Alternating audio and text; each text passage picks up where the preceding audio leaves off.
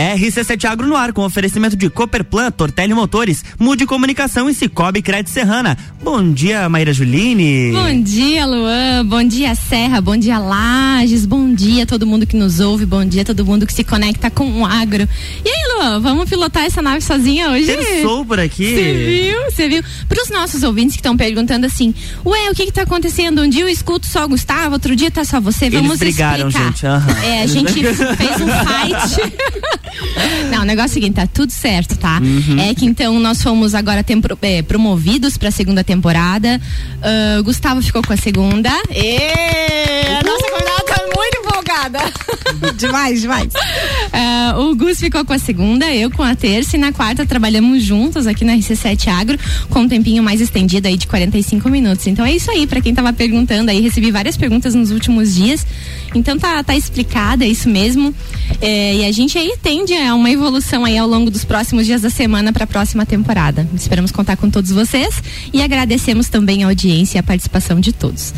Hoje, gente, hoje o assunto é top, tá? Escolhemos assim, eu e Gustavo Dedo, duas pessoas para para virem conversar conosco e detalhar um pouco mais sobre um dos assuntos que foi muito comentado nas últimas semanas.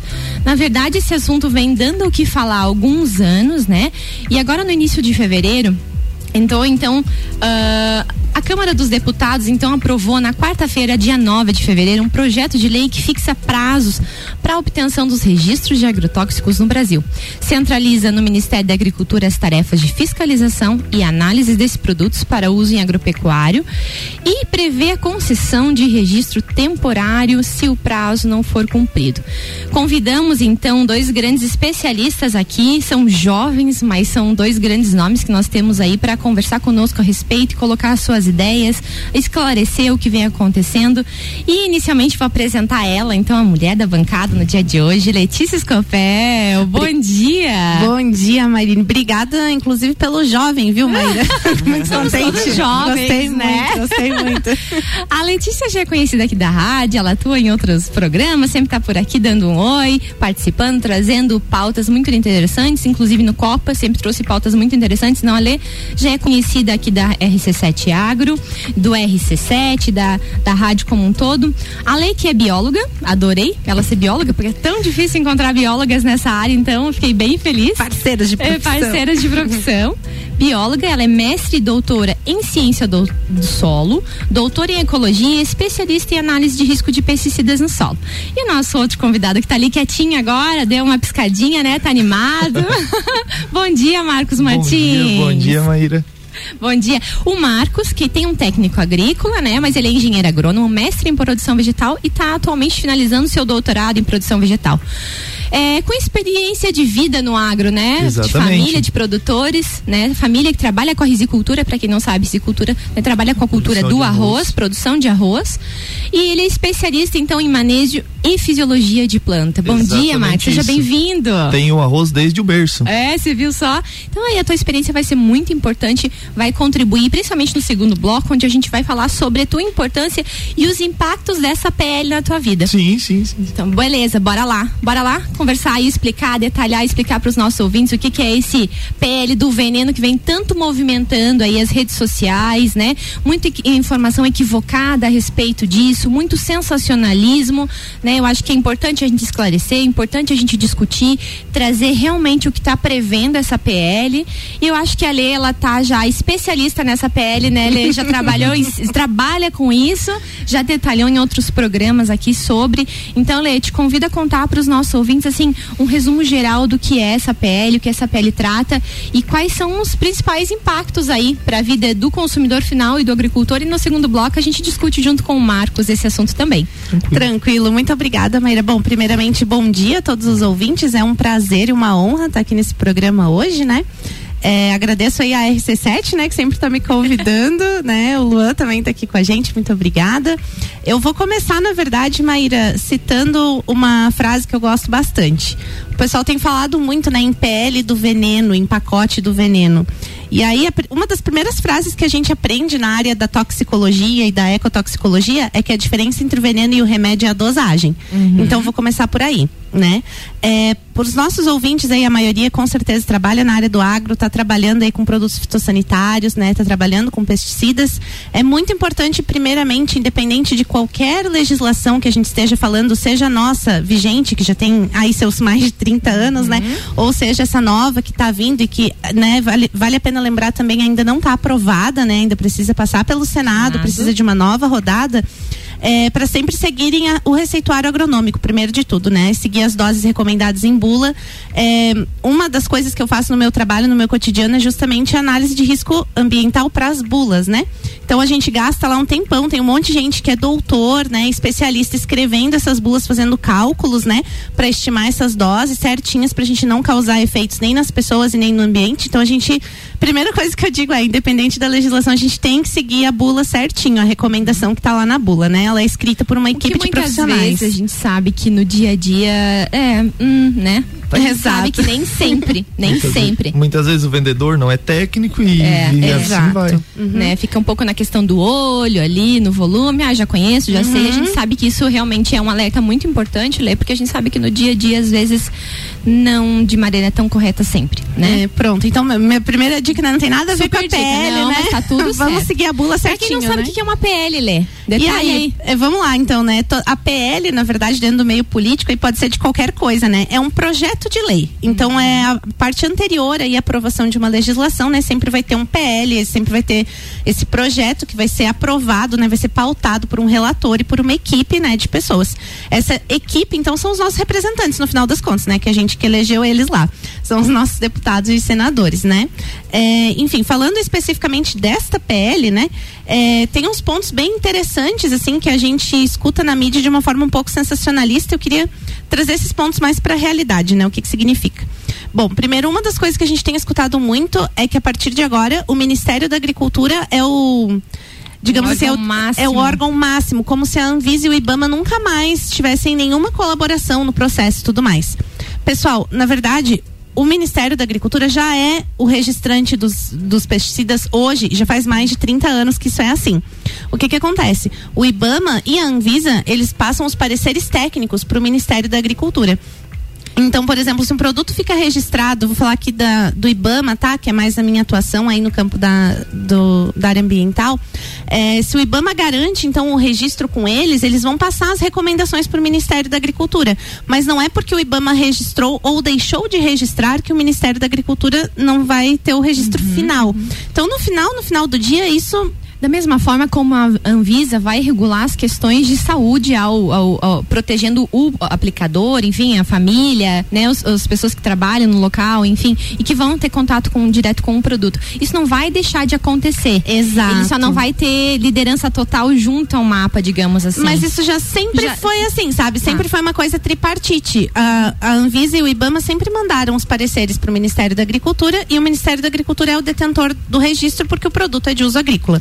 Uma das alterações que a gente tem aí, né, é que na verdade já se, acontecia um pouquinho assim, mas agora fica mais regulamentado, são esses produtos para águas e para florestas ficam totalmente dentro do IBAMA e não mais dentro do Ministério da Agricultura. Uhum. Então, isso foi uma, de fato, uma alteração que a gente teve, né? É, outras alterações interessantes aí que a gente pode falar, né? Eu escutei gente falar ah, que agora o nome era bonitinho, né? Que agora vai chamar de pesticida. Na verdade, isso segue, né, as normas internacionais de como a gente chama, né?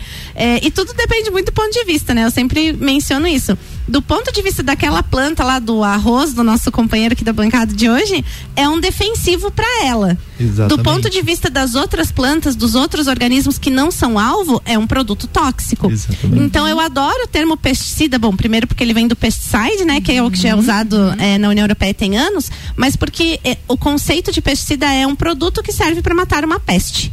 E é isso. Então o nome, né? A gente tira o agrotóxico, coloca Na o verdade, pesticida. se você pegar a palavra agro tóxico, né? O uhum. agro não é tóxico. Exato. O agro não é tóxico. Quem é tóxico são as moléculas em, fi, em, si quando não utilizadas de maneira correta. É isso mesmo? Exato. Se a gente for, né, separar Ou... a palavra, é uma palavra pesada, porque o agro em si não é tóxico. Eu é. não concordo com essa, é, com essa máxima, que até tem, se o pessoal tem utilizado essa máxima aí um pouco na na, digamos assim, na viralização desse conteúdo, uhum, né? Sim. É, na, na verdade, né, todas essas moléculas elas são tóxicas para os agentes que elas tentam combater nas doses específicas de utilização.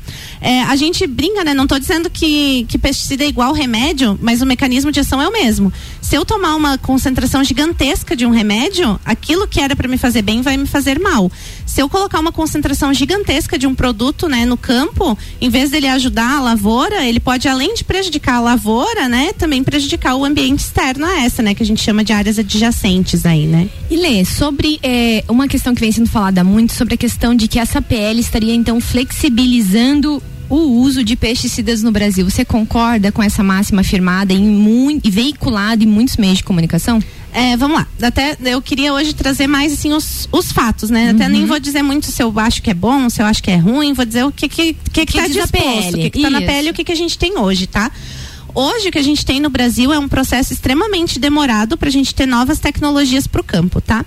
É, a gente tem aí uma série de produtos que estão na fila ou do IBAMA, ou da Anvisa, ou do Ministério da Agricultura esperando esses laudos técnicos, tá? Às vezes por 10 anos. Então imagina, uma empresa de pesquisa e desenvolvimento desenvolve, demora, sei lá, 15, 20 anos para desenvolver uma molécula que tem um mecanismo de ação específico, ou seja, essa molécula vai ser muito mais específica ou vai ter menos deriva para o ambiente ou vai atingir menos organismos não alvo, enfim. Só que essa molécula está lá parada, justamente pela falta uhum. de análise.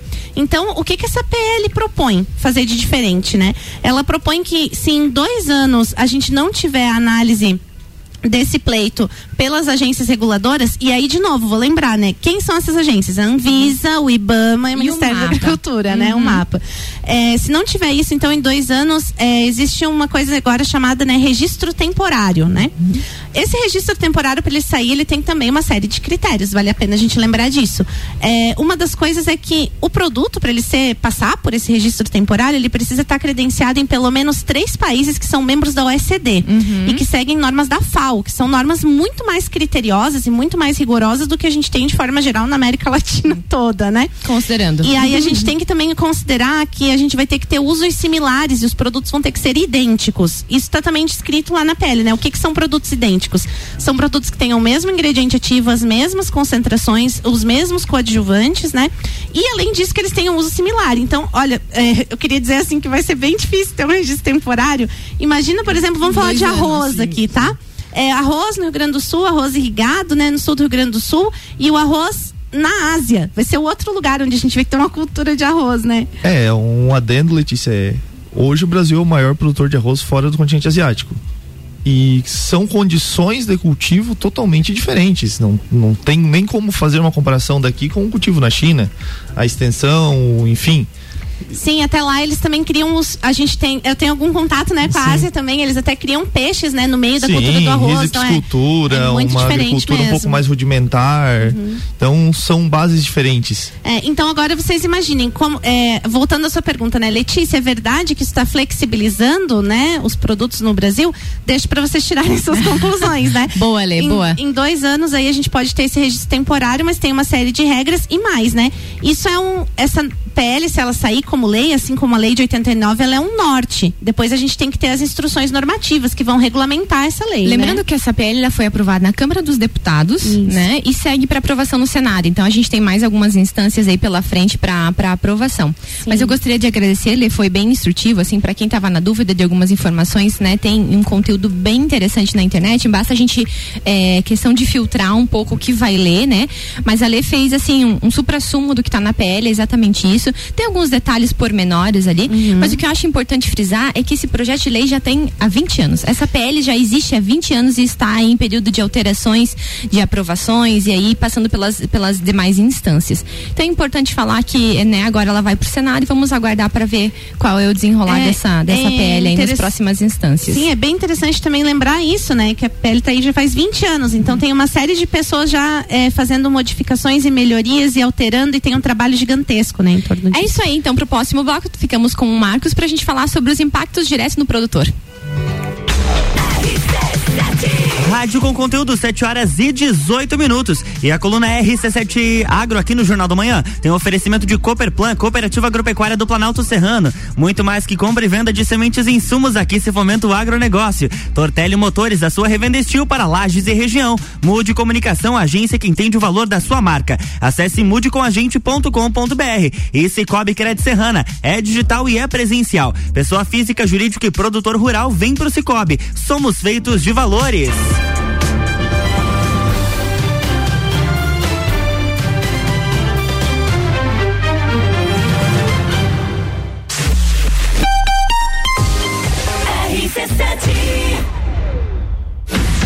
RG Equipamentos de Proteção Individual e Estacionamento Digital, a forma mais prática de ativar a sua vaga. Apresentam Taça Lages Futsal. 4, 5 e 6 de março no Jones Minosso. Seis confrontos gigantes. Três desafios para o time da casa com transmissão ao vivo RC7. Lages Futsal enfrenta Atlântico Erechim, Campo Mourão e Joaçaba. Ingressos antecipados rc7.com.br. Patrocínio Unopar, graduação, pós-graduação 100% EAD. Vire o jogo da sua vida com o Unopar. Pace Sports, seu centro de treinamento personalizado. Profissionais qualificados com os melhores métodos de treinamento. Autoescola Lagiano, sinônimo de qualidade com responsabilidade. Carnes Lisboa, a melhor carne precoce 100% a pasto alhada à essência do campo. Cachaçaria São Gabriel, um espaço para você se divertir. Viva essa experiência. CJ Automotiva, um mundo de autopeças para você. Taça Lages Futsal.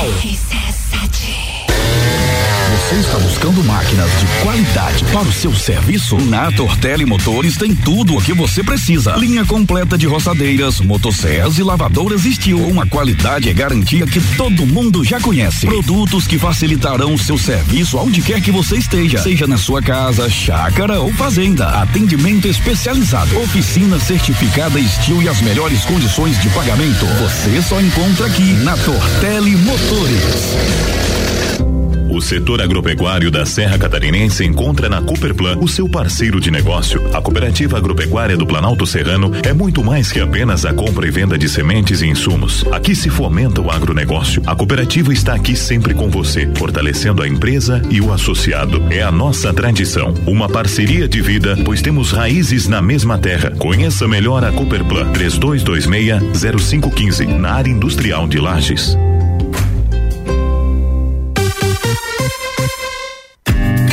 Oi, eu sou a Ju Demertini. E eu, Aline Coldebella. Estamos aqui para te fazer duas perguntas. Se você pudesse dar uma nota para a comunicação da sua marca ou empresa, qual seria? E o seu produto? Oferece preço ou valor? Se você não soube responder nenhuma dessas perguntas, está na hora de melhorar a comunicação da sua marca. Seja reconhecido por quem entrega valor, não o menor preço. Mude Comunicação, a agência que entende o valor da sua marca. Acesse mudecomagente.com.br. O Cicobi Crédito Serrana é digital e é presencial com vários pontos de atendimento. São vários serviços à disposição de seus associados, pessoa física, empresas, produtor rural. Abra sua conta e conte com os mais diversos tipos de produtos de crédito e investimento. Arroba Cicobi Crédito Serrana nas redes sociais ou cicobicreditserrana.com.br. Vem pro Cicobi, somos feitos de valores. RC7722, estamos de volta no Jornal do Manhã com a coluna RC7 Agro no oferecimento de Tortelli Motores, a sua revenda estil para lajes e região. Mude Comunicação, agência que entende o valor da sua marca. Acesse mudecomagente.com.br. Cooperplan, Cooperativa Agropecuária do Planalto Serrano. Muito mais que compra e venda de sementes e insumos. Aqui se fomenta o agronegócio. E Cicobi Crédito Serrana é digital e é presencial. Pessoa física, jurídica e produtor rural. Vem pro Cicobi. Somos feitos de valores.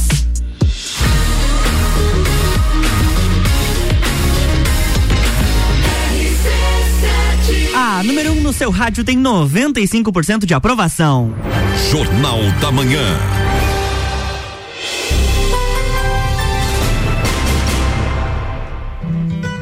Estamos de volta, bloco 2. Bom dia para você que está na sinaleira, levando as crianças para o colégio, voltando do trabalho, indo para o trabalho. Vamos fazer uma ótima terça-feira. Estamos aqui com Marcos e com Letícia falando então sobre a PL. E a PL que está ainda em, muito em discussão nas redes sociais, aí na mídia como um todo. E nós viemos hoje para esclarecer alguns pontos e trazer também o contraponto do agricultor, né? Trouxemos o Marcos, então, nosso convidado, que é de família, né? Hoje ele é doutorando em produção vegetal, mas ele está no ar desde pequenininho. Então eu gostaria que o Marcos desse a opinião dele, a posição dele como aí produtor, né, em relação a essa PL, Marcos. Sim, bom dia, bom dia. Uh, como a Letícia falou muito no primeiro bloco, comentou a respeito da PL, vou trazer um resumão agora. Uh, de maneira geral, pro agricultor, eu acredito que sim, essa PL vai ser vantajosa e muito vantajosa porque desburocratizando um pouco o registro de produtos, como a Letícia comentou no primeiro bloco, eu tenho uh, uma, um menor tempo desde o início do registro até chegar no agricultor e a tendência é que uh, novos produtos que sejam registrados agridam menos o meio ambiente uh, e sejam mais específicos às culturas. Uhum. Entende? E de maneira geral, outra coisa que está inclusa nessa lei que até então estava em decretos e e vai e volta é a, a indicação de mistura. Isso vai facilitar muito a pesquisa. Uhum. Porque até então nós não podíamos publicar artigos ou ou fazer pesquisa direcionado relacionados à mistura de produtos. Que a gente verdade, sabe que. Todo mundo gente... faz, mas não é indicado, Exatamente, né? o produtor faz. Porque, no, porque no... não tem como ele, ah não, vou lá, vou pegar meu autopropelido, vou ir com esse produto, produto A. Depois eu vou de novo pro produto B, depois eu vou de novo com o produto C. É inviável. Esquece. Então, né? né? E aí, é, sabe o que, que é interessante dessa PL? É porque eu vi um vídeo, até comentei com a Lê, muito uhum. sensacionalista. Olha, Sim. entende o que, que acontece no vídeo.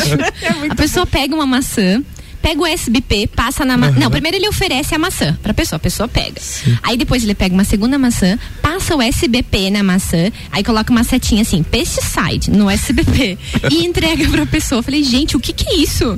O que que tá acontecendo com as pessoas? A gente precisa ler, a gente precisa se informar, a gente precisa buscar informação de qualidade, até porque a gente possa fazer um contraponto. Exato. Né? E fazer sim, esse levantamento. Sim, uhum. Acho que esse ponto é interessante, esse ponto eu não acredito que vai ser vantajoso. Enfim, assim como você está fazendo agora, sim. né? Talvez por o agricultor vai flexibilizar, vai auxiliar.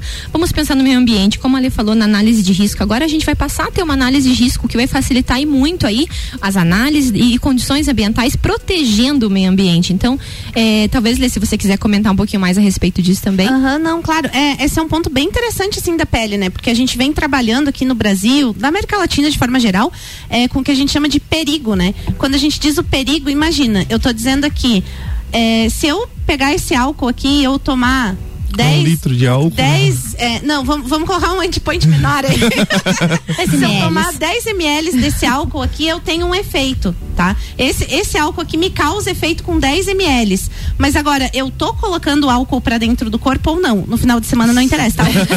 é, então, essa, essa, é a diferença, né? Quando a gente trabalha com análise de risco, a gente não tá trabalhando só com o potencial perigo, né? A gente tem uma analogia bem legal do tubarão, né? Se eu tô lá na praia e tal, e eu enxergo o tubarão lá no mar, eu sei que tem um perigo, mas eu não estou exposta a esse perigo, né? Quando eu trabalho com análise de risco, aí é qual é o risco de o tubarão me pegar se eu entrar nesse mar.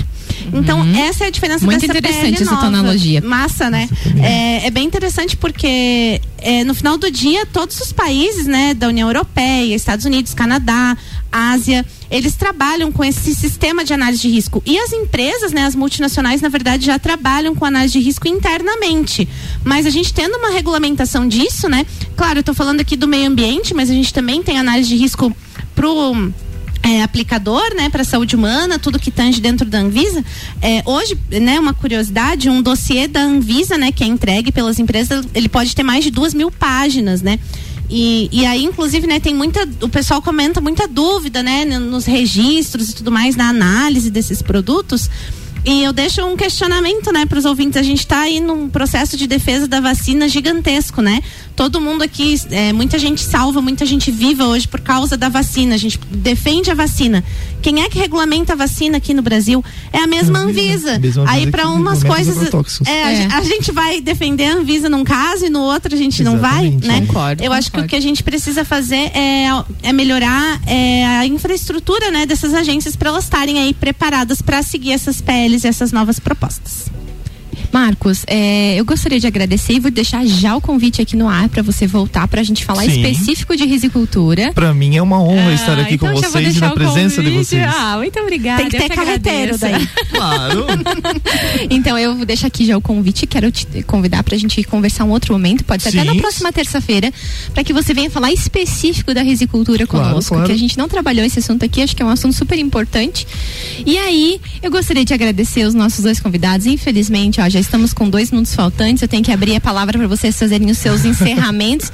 e é isso aí, passa muito rápido, né? Eu falei, sejam breve, gente, que o tempo passa aqui voando. A gente mal começa Passou a esquentar a voando. cadeira e acabou o programa. É isso aí. Marcos, suas considerações finais. De maneira geral, o que eu tinha para comentar era aquilo. O único adendo que ficou faltando, até a gente estava conversando nos bastidores, é que a PL hoje ela não regulamenta ah, agentes de controle biológico, que embora sejam produtos utilizados na agricultura, são organismos vivos ah, e estão enquadrados como pesticidas hoje. Ok. Então é o única, de maneira geral, o único ponto que eu senti uma algo, uma falta. Você uma achou falta que deveria ter uma normatização dentro da PL a respeito disso? Isso, isso, isso. Ela tá normatizada, existem portarias publicadas, mas são portarias à parte, sabe? Não dentro da PL. Sim, sim. Suas considerações finais, seus abraços, seus beijos, Marcos. Um abraço a todos os nossos ouvintes, a Maíra, é uma honra estar aqui. Muito obrigada. E muito obrigado pelo convite pro, pro Gustavo que está nos ouvindo. Está nos ouvindo, muito obrigada. Eu que agradeço em nome da URC7 Agro a tua presença no dia de hoje.